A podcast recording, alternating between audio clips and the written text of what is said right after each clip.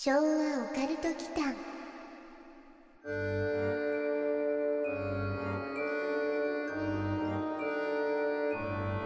時間や社会にとらわれまくっている現代日本。幸福に趣味の時間を費やす時つかの間彼は自分勝手にとして自由なオカルトタイムを満喫する。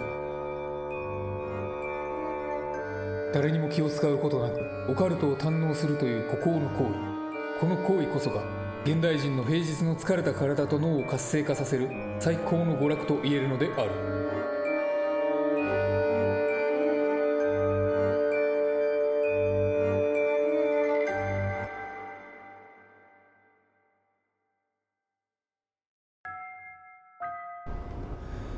はいというわけで、えー昭和オカルト祈間マサです、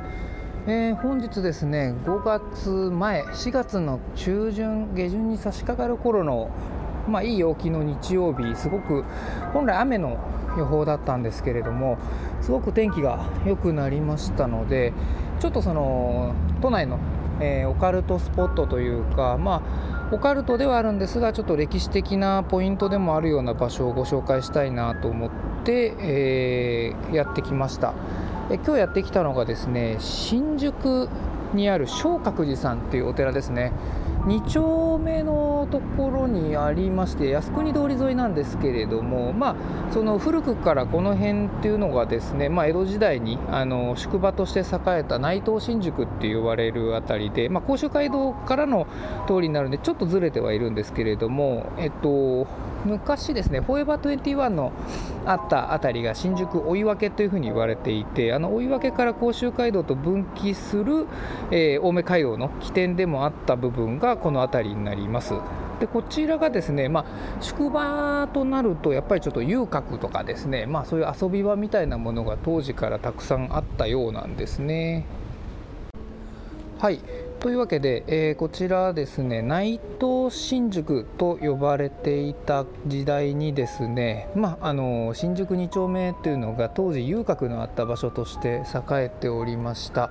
で今はですね、まあ、あのゲイの方々が多く集うような街にもなっているので、まあ、名残としてはそういう、まあ、なんでしょう歓楽街というかそういうものがやっぱり今でも残ってるのかなというふうに思います。でその当時ですね飯盛り女と呼ばれていた、まあ、その遊郭で働いていた女性とかをですね、まあ、亡くなった時にですね埋葬してもらうお寺みたいなものがいくつか決まっていたらしくってその一つがこの正覚寺ということになります。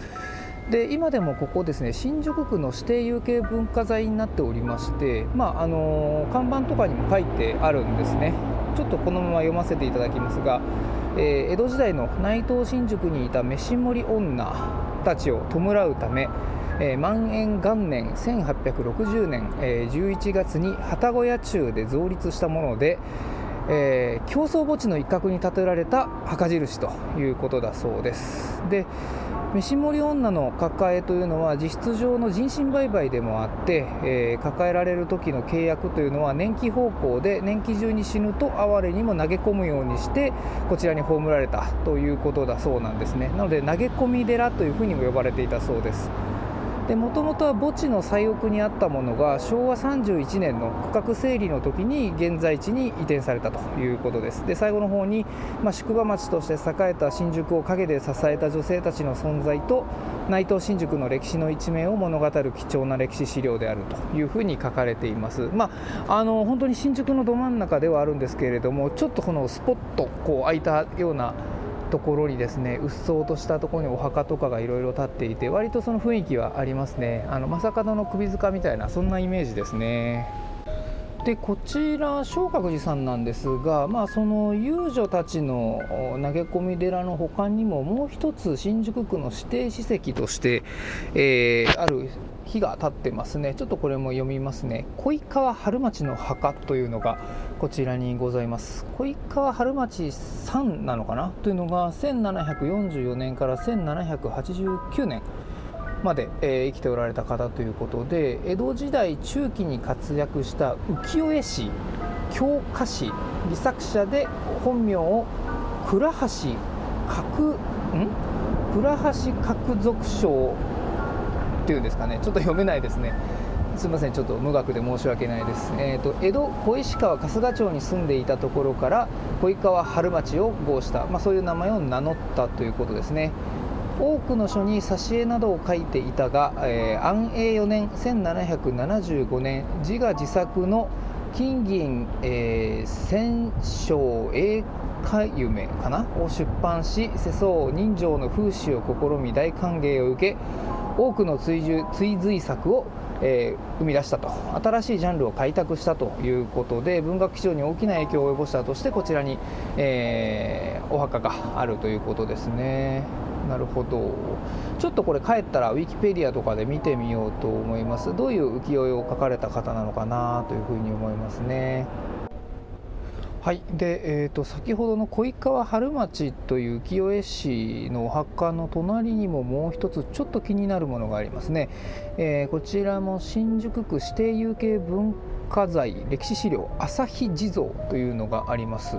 ちょっと仏教的な用語が多くて読み切れないものが多いんですが要約するとですね1800年から1814年の14年間の間にこの内藤新宿の、えー、宿場内で捕虜の死を遂げた人たちでそのうち7組の男女がですね何か心中をしたというふうに書かれています。遊女と客が心中をした事件があったようで、まあ、これらの人々を供養するために、えー、内藤新宿の方々が協力して、えー、作られたのがこのお地蔵さんということだそうです、まあ、宿場町新宿が生み出した悲しい男女の結末と、えー、新宿発展の一面を物語る貴重な歴史資料であるというふうに書かれていますね、まあ、ちょっとこの辺はやっぱりそういう遊郭絡みのいろいろな事件というか過去の歴史というものがぎゅっと凝縮されたようなお寺みたいなな感じですね、まあ、かなり狭いんでね、あのー、すぐに中身は見れるとは思うんですけれどもぜひちょっと新宿をに立ち寄れるようなあのことがあるときはあのちらっと見てみるのもいいかもしれないです。はい。というわけで、えー、小学寺さんです。ちょっと見た感じだとお賽銭を入れるようなところはないので、まああのー、1回目の時にですね僕とやすくんの方で池袋の四面闘争に行った時にもですねお賽銭を持ってくるのを忘れてしまって、まあ、なんか最近お話によれば初詣とかであの電子決済でお賽銭ができるみたいなところもあるらしいんですけれどもさすがにちょっとこちらにはそういうものはないので、まあ、お気持ちだけまたということでお参りをしていきたいと思いますがこちらの正覚寺さんがかなりなんでしょうねこの昔に作られたような菩薩様の彫られたあのー、て言うんでしょうね石碑というのかながお墓とは違ってあの境内のところにいっぱい置いてありましてですね昼なんですけれどもかなり雰囲気がありますね。ちょっと荘厳というか厳かというかそういう感じですね。木漏れ日がまたいい感じにこう揺れていてまあ、夜はね、あのー、まあ、不謹慎ながらちょっと怖いかなとは思うんですね、外場がたくさんあったりするので、なかなかこんな外場をたくさん見るのもお彼岸の時以来だなっていうところがあるんですけれども、まあ、そうじゃなくても結構雰囲気があるので、あのなかなか見応えというか、お参りに来るにはいいかもしれません。昭和オカルト期間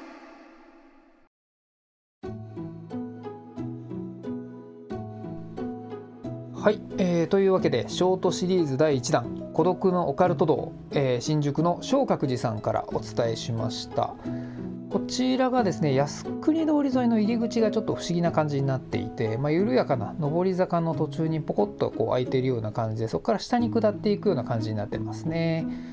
でまあ後から調べたんですけれども遊女たちの遺体っていうのがですね、まあ、衣服を剥ぎ取られて俵に詰められて正覚寺さんに投げ込まれていたということで一説によると2,000人とも3,000人ともあの埋葬されているということでなかなかこう曰くのありそうなあ歴史とお寺かなと思います。